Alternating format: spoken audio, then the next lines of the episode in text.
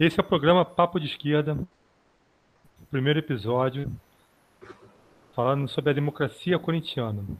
A gente tem a presença, grande presença do Rony Lima, historiador, possui graduação em História pela Universidade Federal do Rio de Janeiro, tem experiência na área de História, com ênfase em ensino da História, História da Música Brasileira e História do Rio de Janeiro.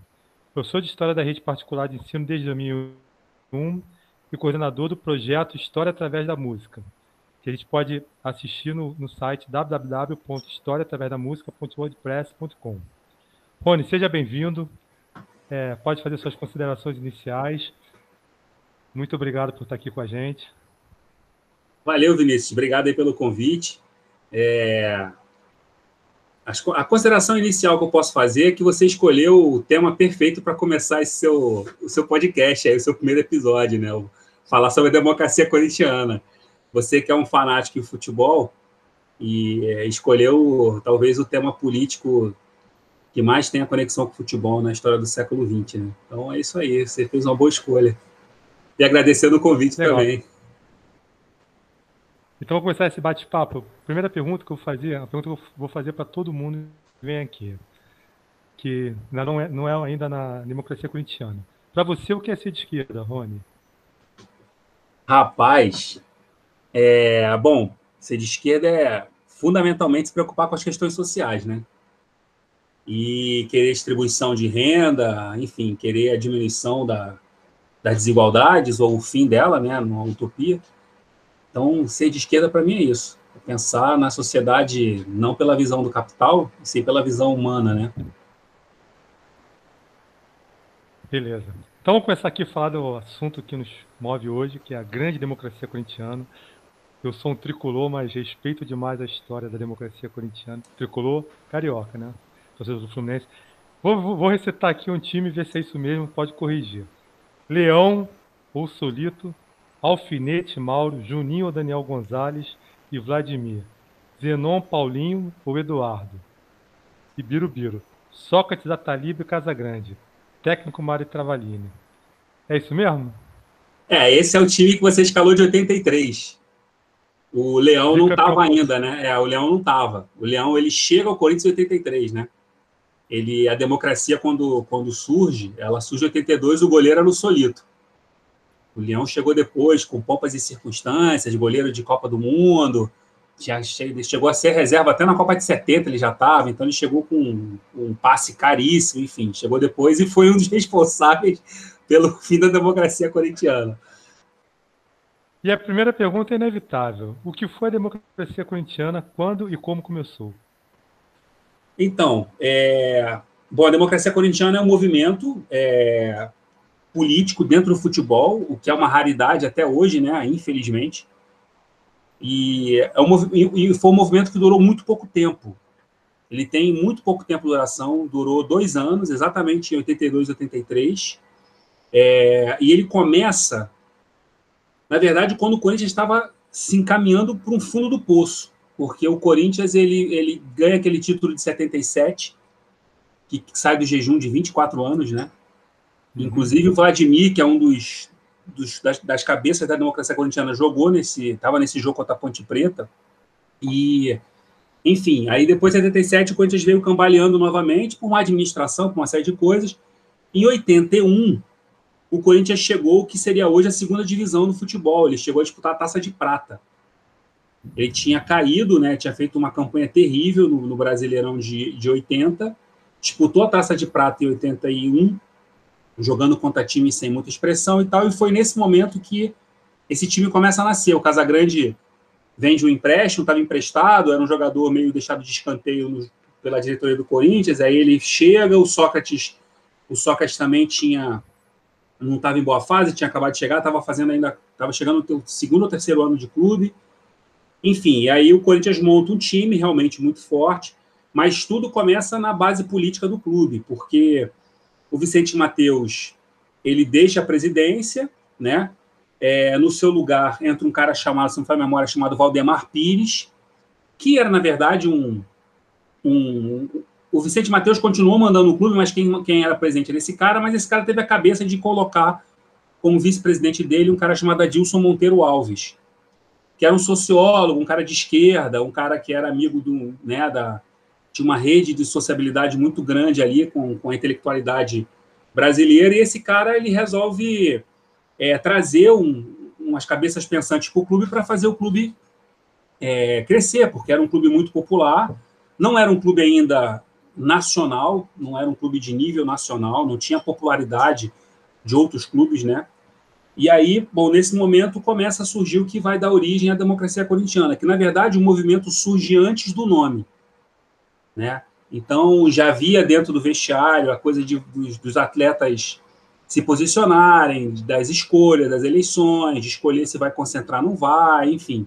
E aí depois surge a democracia corintiana, que alguns dizem que quem deu o nome sem querer foi o Juca Kifuri. E o, o Austin Oliveto, quando ouviu esse nome, falou: opa, esse nome aí está perfeito para o movimento. É, mas é um movimento que durou muito pouco tempo, infelizmente. Ele é um movimento que ele entra para a história como um movimento político muito forte, tanto é que ele é estudado hoje no mundo inteiro. Tem várias teses de mestrado, doutorado, vários estudos sobre a democracia, mas ela não deixou, ela não, não, não deixou filhotes, né? Não, não, nenhum outro movimento surgiu depois em função da democracia corintiana. Né? É, mas marcou muito, né? Tanto é que para muitos corintianos, mesmo o Corinthians tendo só ganho um bicampeonato paulista, se não me engano, né? De 82, 83, é o maior time, mesmo depois do Corinthians sendo campeão do mundo, campeão da Libertadores. Porque não é só futebol, né, Rony? Tem não é só futebol. futebol né? É, a gente não pode esquecer, velho, que é, para quem, quem para os seus ouvintes aí que nasceu no, na década de 90 para frente, talvez eles não tenham ideia da importância dos estaduais, né? Os estaduais, até os anos 80, os estaduais eles eram muito mais importantes do que o para o torcedor, apesar de você não ter o mesmo peso no título nacional, ou até mesmo internacional, né? Mas para o torcedor, o campeonato regional era infinitamente mais importante era infinitamente mais comemorado do que os campeonatos nacionais e internacionais, né? Então, se você perguntar para um torcedor do Fluminense dos anos 80, era muito mais importante jogar com o Flamengo cinco, seis vezes no ano do que jogar duas vezes só no ano. Né? Então, era muito mais importante ganhar do Flamengo na final do, do, do Campeonato Carioca do que jogar um jogo contra o Flamengo durante um campeonato nacional. Então, é, a gente hoje tem uma visão dos estaduais muito esvaziadas, né? E cada vez, infelizmente, cada vez mais esvaziadas. Mas até, os, até o final dos anos 80, nossa, era ir a um estádio para assistir um, um, um, clássico do campeonato estadual era, era um grande evento, né? É verdade. Tanto é que o brasileiro no primeiro semestre e o estadual fechava o ano. Era... É, é interessante que você falou do, do, do Corinthians, né? Ganhou os dois títulos, mas é, esse time de 83, 83 ou 84, não faz memória, ele chegou a. Ele chegou. Depois que o Corinthians sai da taça de prata, que ele volta para o que seria a Série A, que era. Não, não sei se era. Não sei se era taça, enfim. Ele chega a, a ganhar do Flamengo, que tinha sido campeão do mundo. Ele, ele chega a eliminar o Flamengo. Ele vai perder na semifinal para o Grêmio, que tinha sido campeão do mundo em 81. Então, assim, o, o Corinthians vem numa ascensão meteórica graças a, a, a, aos jogadores da democracia corintiana, e isso é um peso muito grande, porque a democracia dependia do sucesso dos caras no campo. Porque vários depoimentos do Sócrates, por exemplo, fala que, que se eles perdessem, a democracia perderia, ou seja, o sucesso do movimento dependia do sucesso dos atletas no campo. Então, vocês não querem concentrar? Vocês querem tomar cerveja antes do jogo, depois do jogo? Vocês querem fazer festa? Né? Então mostra resultado em campo. Então era pressão o tempo inteiro. Os caras conseguiram chegar é, em quarto ou quinto lugar na competição nacional, eliminando times poderosos e foi, foi bicampeão paulista em cima do nosso maior freguês, que é o São Paulo, né? São que Paulo, tinha um né? timaço, que tinha um timaço. Era, eram cinco ou seis jogadores de seleção brasileira, seleção uruguaia, era um timaço. É, em 84 perdeu a semifinal pro Fluminense também, meu Fluminense, né? É, isso aí, é, isso aí é, o, é, é, aquela velha história. Quem perdeu não foi o Corinthians, né, cara? Foi, foi o campeonato de 84 que perdeu, deixou de ter o Corinthians como campeão, né? É, o Fluminense foi campeão. Não, mas o Fluminense é um timaço, era um timaço. Né? A máquina é, que rolou. E o primeiro jogo no Pacaembu, acho que foi Pacaembu, não sei, foi 2x0 Fluminense. Dizem até hoje, na torcida do Fluminense, sempre fala que foi o maior jogo tático que o torcedor do Fluminense já viu. Mas vamos voltar aqui que o papo é Corinthians, né? Fluminense, né? E o Sócrates, cara? Sócrates, Sócrates era, era absurdamente fenomenal, tanto em campo quanto fora, né? Pô, você como torcedor, como é que é? É o ídolo, teu ídolo. Como é que era o Sócrates nessa, nessa história toda? Cara, é impossível separar o Sócrates jogador do Sócrates fora de campo, né? E acho que ele fez questão de, durante a sua vida como atleta, se é que ele foi um atleta, né, dentro da concepção, é, é, impossível, é impossível separar, é impossível. Não tem como, porque é, a figura política do Sócrates estava dentro de campo e a figura do atleta, do jogador, estava fora de campo. As coisas caminhavam junto, é impossível você separar uma coisa da outra, né? E ele fazia questão né, de fazer isso. E ele era o ponto fora da curva dentro dos atletas, né, de futebol. É, e aí, naquele momento, ele encontra também outros, outros atletas, outros jogadores também que eram fora da curva naquele momento, em termos de, de fora do campo, né? Que era o caso fundamentalmente do, do Casão, do Casagrande e do, e, do, e do Vladimir, né? Então, assim, o Sócrates encontrou nesses dois, é, essas duas figuras que seriam fundamentais não só para o movimento, para o clube, mas fundamentalmente para ele, para reforçar ainda mais a figura do, do, Sócrates, né? Então ele é uma figura essencial. Agora é aquela história, assim, muita gente vai falar que era cachaceiro e tal, mas é aquela coisa do ser humano, né? O, o nós temos essa, essa figura de, de achar que o atleta ele tem que ser o exemplo, né? O tempo inteiro, não é exemplo de nada, né? É o ser humano, ele tem falhas, ele erra, acerta, enfim. E o Sócrates era aquela história, o cara era um médico, né? Médico, um baita médico de passagem, um estudioso do tema, um, um, um, um entendedor da sociedade como ninguém, e morreu de cirrose. Morreu de complicações de bebida alcoólica, né? Então, enfim. Mas era um ser humano fantástico, um, não era um atleta, era um jogador de futebol, né? Não era um atleta, ainda bem que não era um atleta, né? Jogava muito, jogava muito, era um grande jogador, é, para você ter uma ideia, no auge do, do Flamengo, do Zico, quando o Flamengo é campeão mundial, aquele timaço do Flamengo, o Zico, a, a Veja fez uma capa colocando a, a foto do Zico e a foto do, do, do, Sócrates, dizendo assim, quem é o melhor jogador do Brasil, né? E o Sócrates era um líder, além de tudo isso, ele era um líder, né? Uma liderança. Aquele timaço da seleção de 82, ele era o capitão do time. Um time que só tinha cobra, só tinha fera.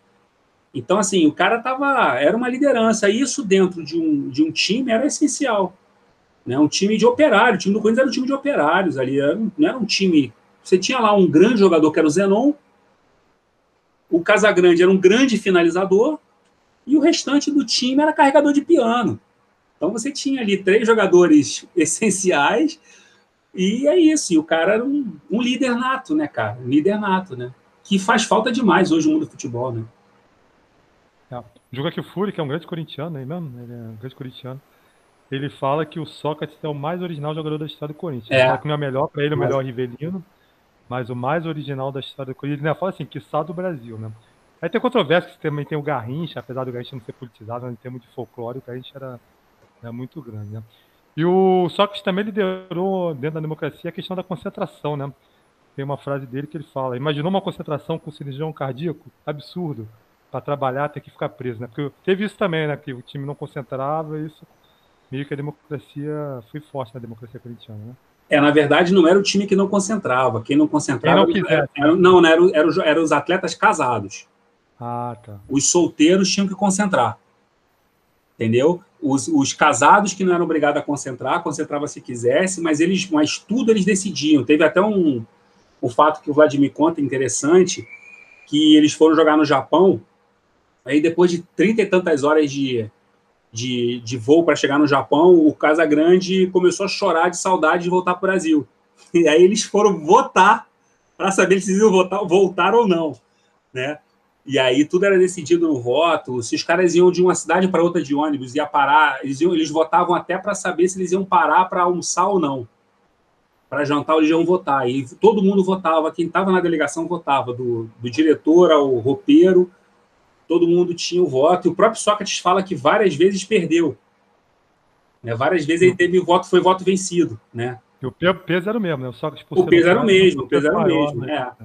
Mas isso tem um peso muito grande, a gente conversando hoje sobre isso, talvez a galera mais nova não, não tenha tanto peso, mas a gente não pode esquecer que naquele momento estávamos em plena ditadura militar.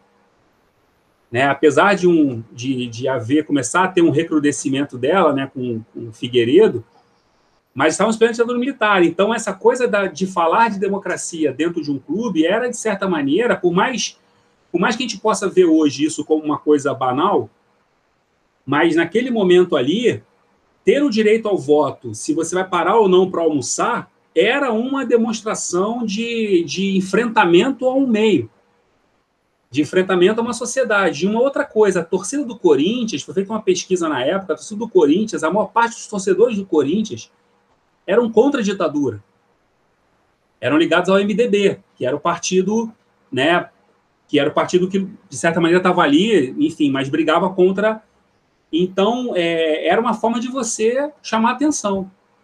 Tanto é, e aí já, já atropelando a tua. Não sei se, você, se isso vai estar uma pergunta mais adiante, mas enfim. É, no jogo contra o São Paulo, em 83, é, eles entraram com a camisa escrito dia 15, vote. Em 82, minto, minto, em 80, final de 82. Porque naquela semana foi baixado a, a CBD, a antiga CBF, né, a antiga, a atual CBF, eles tinham determinado que, o, que os times podiam usar é, patrocínio nas camisas, né? Faz, botar anunciantes. Isso aconteceu no final de 82. E aí o Corinthians é, pensou em colocar algumas coisas tipo aluga-se, é, enfim, para divulgar a marca, e alguém deu a ideia de botar dia 15 vote, que era eleição para governador. E o Corinthians entrou no primeiro jogo da final com a camisa escrito dia 15 vote, camisa branca. No, no jogo seguinte foi proibido de entrar com essa camisa, né? Então, esses pequenos gestos, naquele momento político Brasil vivia, eram, eram um desafio gigante, cara. Nossa, é absolutamente fantástico. Imagina, ditadura mesmo, como você falou lá, já está em fase de acabar, você fazer um movimento desse, né? O Corinthians estava com uma faixa também, né? Ganhar ou perder, mas sempre com democracia, né? Com democracia. É. Isso era colocado não só, não só os jogadores entravam, como a torcida estendia também, né? Cara, e aí também tem o papel da Gaviões, né? Que é um papel também. A Gaviões surge no momento é, político do país também, como torcida organizada, enfim, que hoje é muito é muito mal vista, né? As torcidas organizadas, mas elas surgem não só do Corinthians, mas outras tantas, né? Com uma função também de questionar, por exemplo, a política do próprio clube, né? Você tem um clube com 40 Eu... milhões de torcedores em que duas mil pessoas votam. Né? O Zenon, o Zenon também era um cacaço, né? E ele, uma, ele deu uma entrevista uma vez e falou que é o seguinte: nosso projeto abrangia essa parte de política, que fizesse o povo entender que seria muito importante o povo eleger seu presidente. Ou seja, o futebol cumpre esse papel, né? Assim, é um, é, talvez seja uma linguagem fácil para chegar ao povo de forma mais fácil, né? E acho que a democracia, eu, eu, a democracia corintiana soube usar muito bem isso, né? Tentar botar isso na cabeça do povo através de futebol, né? Pois é, e aí vem aquela, infelizmente, né, eu volto à fala inicial, né, não foi dado continuidade a essa ideia. Uhum. Né, então, hoje, você, a partir daquele momento, o futebol passou para um outro patamar, principalmente a partir da Copa de 90, né, que a FIFA viu que o futebol era, um, era uma coisa absurdamente lucrativa, né, e aí os jogadores, enfim, mudaram completamente, você passou a ter cada vez menos jogadores questionadores, né? Quando você via um, por exemplo, nos anos 90, o Cantona, né? O Cantona é, na França e tal. E aí você já começa a falar assim, pô, mas o cara é ruaceiro, o cara é briguento, ou seja, você já joga essa galera contestadora numa caixa, rotula e acabou, né? E aí o que vale é você ter jogador pasteurizado, né? Você tem um Kaká, esses jogadores de preferência evangélicos, né? Essa galera certinha, que não comete pecado no, ao público, né? E os, enfim. E os, e os bad boys. E os bad boys, que são é, o ponto fora da curva do futebol, mas não são politicamente nada, não são questionadores de nada. Eles estão ali para beber, para arrumar confusão, tal, tal, tal. Fazem gol, se garantem. Romário e Edmundo, a famosa dupla de bad boys aqui do Rio. Mas politicamente não tinham nenhum, nenhum posicionamento, né? É, bizarro mesmo. É, cara, e o Casagrande? Casagrande foi um, era um rebelde, quase adolescente quando surgiu, né? Roqueiro, metalheiro, roqueiro. Né? Mas era, fazia muito gol e se posicionava também, né? E é muito legal ele hoje em dia falar abertamente do problema que tem com a dependência química, né? Inclusive, chorou muito com a morte do Maradona. Né? Pois é, o, o Casagrande tem uma história interessante, que ele é cria do Corinthians, mas era um cara assim, visto por ser roqueiro, já já já já se tinha suspeitas de consumo de drogas, aquela coisa toda. E não podemos esquecer que o universo do futebol ele é um universo extremamente conservador. Né? Então, se você, você tem um você tem aquele alguém que fuja daquele estereótipo, ele já é mal visto, né? Então, Casagrande tinha lá o cabelão, andava com bolsa tiracolo, via rock and roll, bebia e tal, e era um molecão, né? E aí ele foi emprestado para o time do interior de São Paulo, como se fosse como um castigo, né? E aí depois ele volta no empréstimo, e aí o, o, o Mário Travalini, o técnico na época, acaba aproveitando ele.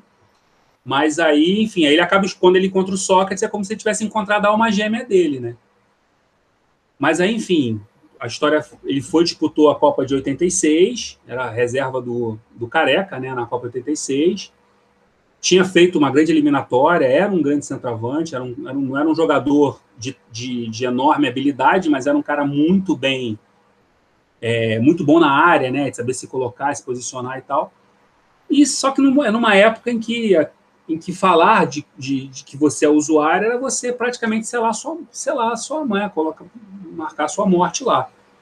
E é só tempos depois que ele acaba colocando, né, abrindo isso já, já como comentarista da Globo e tal. E eu vejo, eu vejo, velho, muito essa coisa de do, do usuário quando ele abre, né, publicamente isso, eu vejo isso muito como parte de um tratamento também, sabe? Falar disso, eu acho que é parte de um tratamento. Então, eu acho que ele precisava, por ser uma figura pública, né?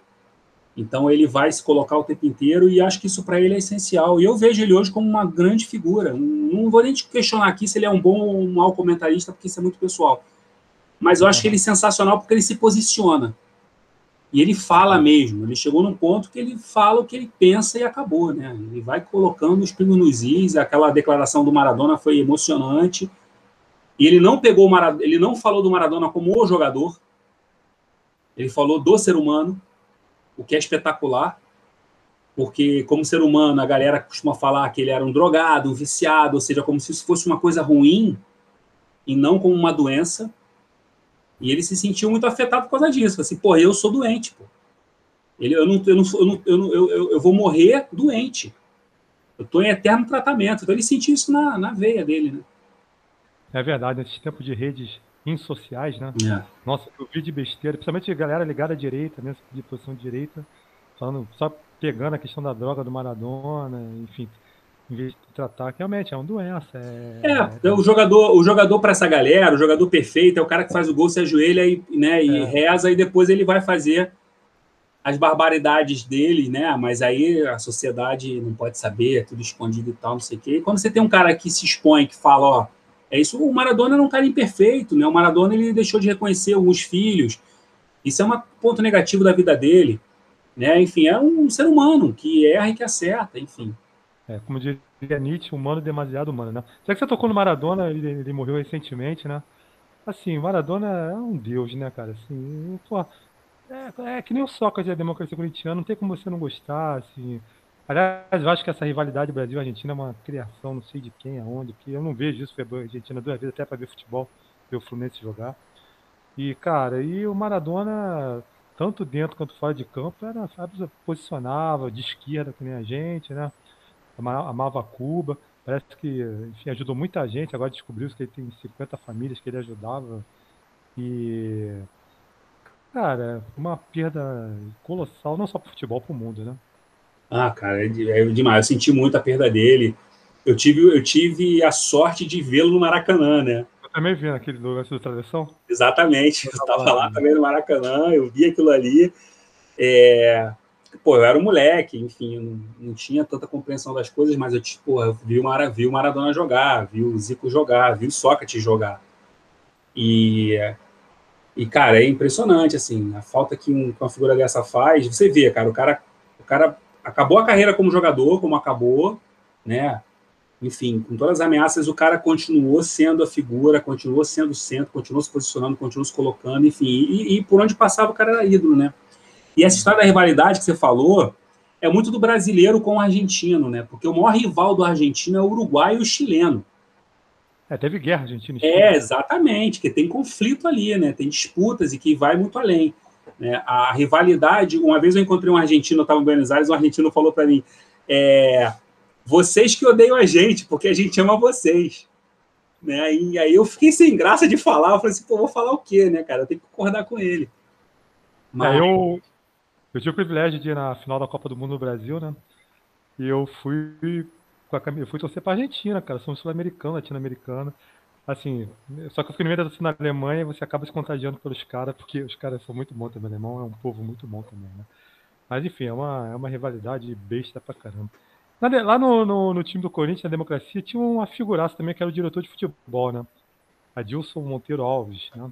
Enfim, é, eu li uma vez, li uma frase dele que ele falou assim: o técnico tecnicava, o dirigente dirigia e o jogador jogava, né? E parece que, assim, é, no, no, no, no curta-metragem, não sei se você viu ser campeão, é, é, detalhe, a democracia corintiana, ele fala que ele chegou no começo, você falou aqui que o time tinha acabado de vir da segunda divisão, né? Ele pegou o time lá embaixo, né? Ou, enfim, tinha acabado de vir. E ele falou, cara, gente, eu estou aqui, mas eu não sei o que eu vou fazer, não sei por onde começar, conto com você. Imagina isso. O diretor de futebol no dia de hoje chegar lá na, é, é a menor ideia do que eu estou fazendo aqui. Mas ele foi uma figura, figura importante também nesse, nesse, nesse Foi, ano, foi, né? foi. Tanto é que o filho dele foi eleito, né, presidente, né? E o filho dele foi eleito agora, recentemente, semana passada, é presidente do Corinthians, com a sombra do, do nome do pai, né? E com a camisa fazendo uma alusão à, à democracia corintiana. É, cara, o, o Adilson, ele era aquela figura certa no lugar certo naquele momento ali. Ele era um cara que não entendia absolutamente nada dessa questão do futebol, era um corintiano doente, mas que juntou, tinha o apoio do presidente, que deu carta branca para ele, e aí ele tinha do lado algumas figuras fundamentais dentro do, do ligado ao futebol e à política, né? O próprio Juca Kifuri, o Washington Oliveto, né, do marketing, enfim, tinha uma, um outros, uns outros nomes ali, e os atletas, que se identificaram com ele. As principais lideranças do clube se identificaram com, com, com Adilson. E aí, pronto. Aí foi o casamento perfeito. Tanto é que quando o Adilson perde a eleição de 84, né, porque tanto é que né, quando ele perde essa eleição, a torcida organizada quis invadir o clube, revoltada, porque aquela história, quem votou era é, a galera, a, a elite corintiana, né, conservadora. E aí colocaram um, um, presidente, esqueci o nome dele, enfim, depois, depois minha cabeça, não sei o que, Pascoal. E, e aí pronto, acabou tudo. Ele saiu, o, aí, aí pronto, foi, foi, o fim da democracia, porque ele acabou com tudo isso que estava dentro do departamento, o Sócrates foi embora, o Casagrande foi embora, aí pronto. Então está totalmente ligado à figura. Adilson é o nome da democracia corintiana.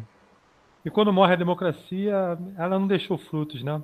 Não deixam frutos. A tristeza é essa. Nenhum outro clube, nem o próprio Corinthians. Nem outro, clube, nem outro jogador de futebol, jogador de futebol que não. criou um viés todo outro pior Virou ainda, uma marca, virou a logo, né? Virou uma marca para vender o clube, né?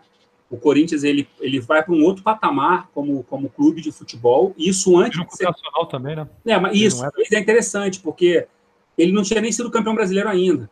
Só vai ser campeão brasileiro em 90. Meu título nacional do Corinthians é em 90. E, e mais a democracia. Com o Tupanzinho, nosso amuleto da sorte. Jogador mais importante da história do futebol brasileiro, depois do Basílio. Cara, eu te confesso que. Só te cortei, queria te cortar. É...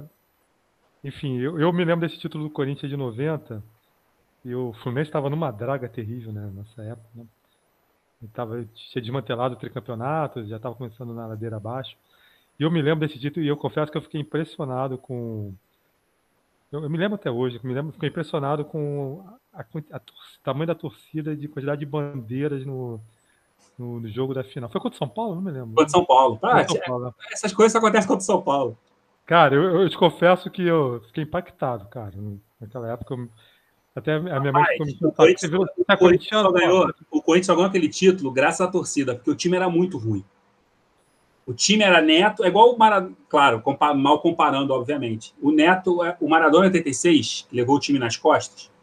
É, sem, o Maradona, sem o Maradona, o time da Argentina não chegaria nem à semifinal, quarta de final. Era por Corinthians. O time do Corinthians era horroroso, mas tinha o Neto. Naquele ano só também, né? O Neto, onde ele chutasse, a bola entrava, botava, enfim, era um jogador diferenciado dentro do, daquele time. Mas é isso, antes de ser um time nacional, com um título nacional, o Corinthians já se torna grande, né? Assim, ultrapassa as barreiras de, do estado de São Paulo e das divisas ali, principalmente do Paraná, com a democracia corintiana. Né? Mas é aquilo que a gente estava conversando, não deixou um legado. Infelizmente, infelizmente, não deixou legado. Né? E voltando à política, a democracia corintiana participou ativamente do movimento da direta já, né? Sócrates, Casagrande subiram ao palco, Rita Lee começou a fazer o gesto que o Sócrates fazia, né? Eles participaram muito, já muito. Né? É, na, no comício das diretas, né, da famosa emenda Dante Oliveira, de 84, né, o, o Sócrates ele sobe no palanque, se não falha a memória, estava o Osmar Santos, era o, era o orador, né, era o Cicerone, estava o Lula, estava o Fernando Henrique Cardoso, estava o Mário Covas, né, e aí ele faz a fala famosa, solta a famosa frase dele, né, que se ele, se a emenda for aprovada, ou seja, se houver direto, se houver eleições diretas para presidente, ele não sai do Brasil. Ele tinha recebido uma proposta milionária para jogar na Fiorentina. E aí ele diz que não sai do Brasil. E aí, quando a emenda Dante Oliveira é derrotada no Congresso, aí ele, ele sai. sai. Cara, só que realmente, assim, nossa, é, era demais. É, é, mas pelo menos acho que nas torcidas organizadas, pelo menos da Fiel, ficou um fruto aí, né? A Fiel, a Gaviões da Fiel, eu, você conhece mais do que eu, assim, não sei da história, mas hoje, por exemplo, hoje ela tem um posicionamento muito forte contra o, o fascismo, o governo Bolsonaro, né? Já vem daí da democracia, embora tenha parte do Lula também, né, que teve muita afinidade, André Santos também, que, se eu não me engano, foi deputado pelo PT. Né? É. Mas a Gaviões da Fiel hoje realmente tem um posicionamento político muito interessante, não? É, já bem antes, né? Bem antes do, do governo do PT e do próprio André Sanches ter virado presidente é, e deputado federal, né? as torcidas organizadas elas têm essa questão que é um problema, que na verdade é um problema social, né? Não é um, é reflexo da sociedade, sociedade violenta, né? A gente vive uma sociedade violenta e as torcidas organizadas também agem dessa maneira, mas não é toda ela, né? E aí o as coisas que eu sei da Gaviões, do que eu me procuro me informar e ler da Gaviões, eles têm uma, uma preocupação com o aspecto social que é muito grande. Agora, é claro que chama muito mais atenção quando você tem lá meia dúzia de, de integrantes que arrumam briga, que, enfim, matam, morrem, aquela coisa toda, mas eles têm uma preocupação social que é muito grande. Uma coisa, por exemplo, impressionou, é, há uns três anos atrás, para memória, teve uma greve de professores em São Paulo, né, uma greve na prefeitura de São Paulo que a Gaviões da Fiel cedeu o, o, a sua quadra de ensaio, que é uma quadra enorme, enorme, para a Assembleia de Professores. Né, e fez uma carta, enfim, uma, uma, uma, uma, nota de apoio, né? Então, assim, é uma, uma torcida que você tem uma parte dela, claro que a gente não pode falar que são todos, mas você tem uma parte dos seus associados que são, que olham também pela questão política, né? Então, talvez seja um legado, uma coisa que ficou, né? E a gente não que fica, que ficou da democracia corintiana, né? Assim, foi para a torcida, mas não foi para o clube, né? Mas é isso, a Gaviões da Fiel ela é uma torcida e assim, desde morando aqui no Rio, então é, eu tinha a oportunidade de ver os jogos do Corinthians quando o Corinthians ia jogar aqui no Rio. É, e quando eu vi a Gaviões da Fiel chegar no estádio, era Pô, era arrepiante, cara, era arrepiante, porque os caras viam mesmo, fanáticos, enfim. Eu tive na, eu tive na, na final do, de 2000, né, contra o Vasco, no, no Mundial. Pô, cara, assim, uma coisa que era, era impressionante. Eu, eu, eu conheço histórias da invasão de 76, eu não era nascido ainda, eu nasci no ano seguinte. Então, o que eu sei de 76 são histórias de. Tinha que lembrar disso, né? Não, tem que lembrar porque eu tô de frente com o tricolor aqui, pô. Então tem que falar, obviamente que eu vou falar. Mas aí, quando eu vi 2000, me veio a cabeça 76. Falei, cara, os caras são malucos, cara. Os caras são loucos mesmo. Assim, os caras vieram e dividiu o Maracanã com o Vasco, que os caras fizeram no Japão, sabe? 40 mil torcedores foram para o Japão, sabe?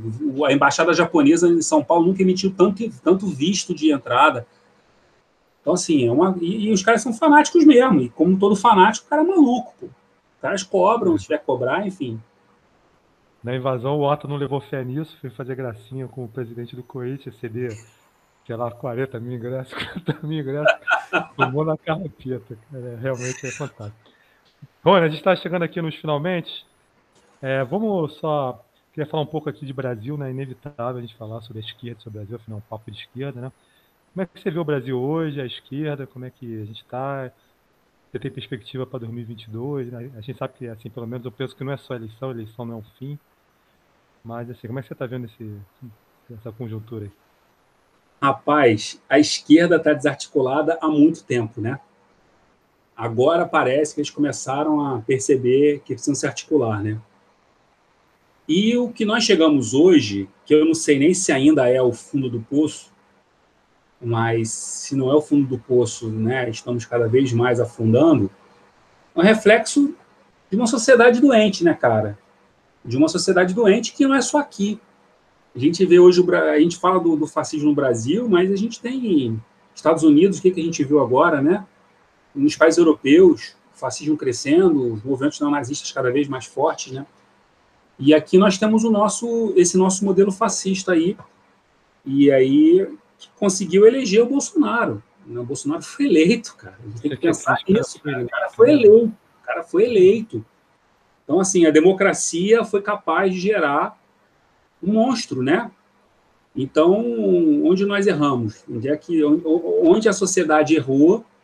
Onde os onde os, os partidos políticos erraram para deixarmos chegar ao ponto de elegermos um monstro, né? Como como o Trump foi eleito nos Estados Unidos também, um outro monstro, onde é que, enfim, infelizmente é um, um problema mundial que nós estamos vivenciando. Espero que já esteja no processo de, de final, porque com a derrota do Trump abre-se uma possibilidade interessante né, para a gente aqui derrotar o Bolsonaro daqui a dois anos. Mas eu vejo isso tudo como um processo, infelizmente, que já vinha acontecendo, a desarticulação da esquerda, a desarticulação da direita, e aí abriu, abriu espaço para o surgimento desses caras, né, desses grupos todos aí. E o que mais impressiona é que esses caras têm apoiadores, né? Eles têm gente para apoiar, tem lá, tem lá os seus, os seus fanáticos. É, outra coisa que está vendo também, apesar de ser totalmente horrorosa, né? É, a Argentina voltou para a esquerda, né? O Morales, o candidato Morales também ganhou lá na, lá na Bolívia. Maduro, mal bem, com todas as tentativas que tem a fazer para a na Venezuela. México é um governo de esquerda. Os Estados Unidos não é de esquerda, mas o Trump perdeu lá. Lenny Moreno, apesar de ter traído o Rafael Correia na Colômbia, está lá também um governo de centro-esquerda. A gente pode tirar para aquela volta daquela unidade latino-americana de centro-esquerda que foi né? Rapaz, é um, é um caminho interessante, né? Eu acho que essa eleição agora para prefeito foi, foi bem marcante. Né? Dois anos depois dessa, desse susto que a gente levou com a eleição do Bolsonaro, você vê que o Bolsonaro não está com tanta força nas cidades, né, principalmente nas capitais. Isso é um bom sinal. É, eu não sei se a gente, no Brasil especificamente, a gente vai ter a volta da esquerda tão cedo. Né, pelo menos essa esquerda que a gente, pelo menos que a, que a esquerda que, por exemplo, nós tivemos talvez com Lula, enfim, em algum momento, né? Mas só a gente pensar que existe uma articulação interessante, que a gente tem hoje lideranças fortes surgindo, como o próprio Boulos, surge uma liderança muito forte. A campanha que esse cara fez em São Paulo foi impressionante. A própria Manuela Dávila, o Flávio Dino no Maranhão, né? Querendo ou não, enfim, aí a gente pode discutir se é, se é esquerda, centro, enfim, mas tem o Ciro Gomes, que é uma figura política importante, né? O, o próprio Lula, né? Tá aí, enfim. É, quem sabe a gente não tem aí um, um retorno, talvez, não sei se em 22, mas talvez em, em 26, né? Um retorno aí da, pelo menos da centro-esquerda no poder de novo. O mais importante nesse momento, velho, é a gente tirar o Bolsonaro. Essa é verdade. E tirar, tem, tem que arrancar ele de lá de qualquer maneira. E não é só tirar, não. Esse cara tem que ser, responder por, por todos os crimes que, esse, que, esse, que a família está cometendo, né? É verdade. E aí, enfim. E, e pior é o seguinte: esse cara tá armando as suas milícias, né? fica essa brincadeirinha de arma, é, liberação de imposto, não tenha dúvida que ele está armando. É, exatamente. E por fim, cara, assim, a gente não podia também deixar de falar nisso, né? A gente está num momento tenebroso da humanidade, a história da humanidade, nessa pandemia pegou a gente de. Não de surpresa, porque isso já era um. Assim. Era um, a crônica de uma morte anunciada, né? O tanto que discute com a natureza, a alimentação. Mas, enfim, a pergunta filosófica: você acha que essa pandemia pode mudar a humanidade ou nada disso vai ser pior, vai continuar, estamos caminhando por fim? O que você pensa disso como historiador? Vai mudar nada. Vai mudar nada. Muda nada. Vai mudar assim, você pode mudar, você pode mudar se você pensar no micro. Você mudou, entendeu? Eu mudei, né? Se a gente pensar no micro, sim, né? Gente, querendo ou não, a gente parou para refletir sobre tudo isso. A questão, eu estou em casa desde março trabalhando, né? Estou desde março que eu praticamente não aperto a mão de ninguém, que eu não abraço ninguém, que eu saio de casa só para o necessário, enfim. É óbvio que para mim isso está servindo para poder pensar. Mas no macro, cara, não, não vai.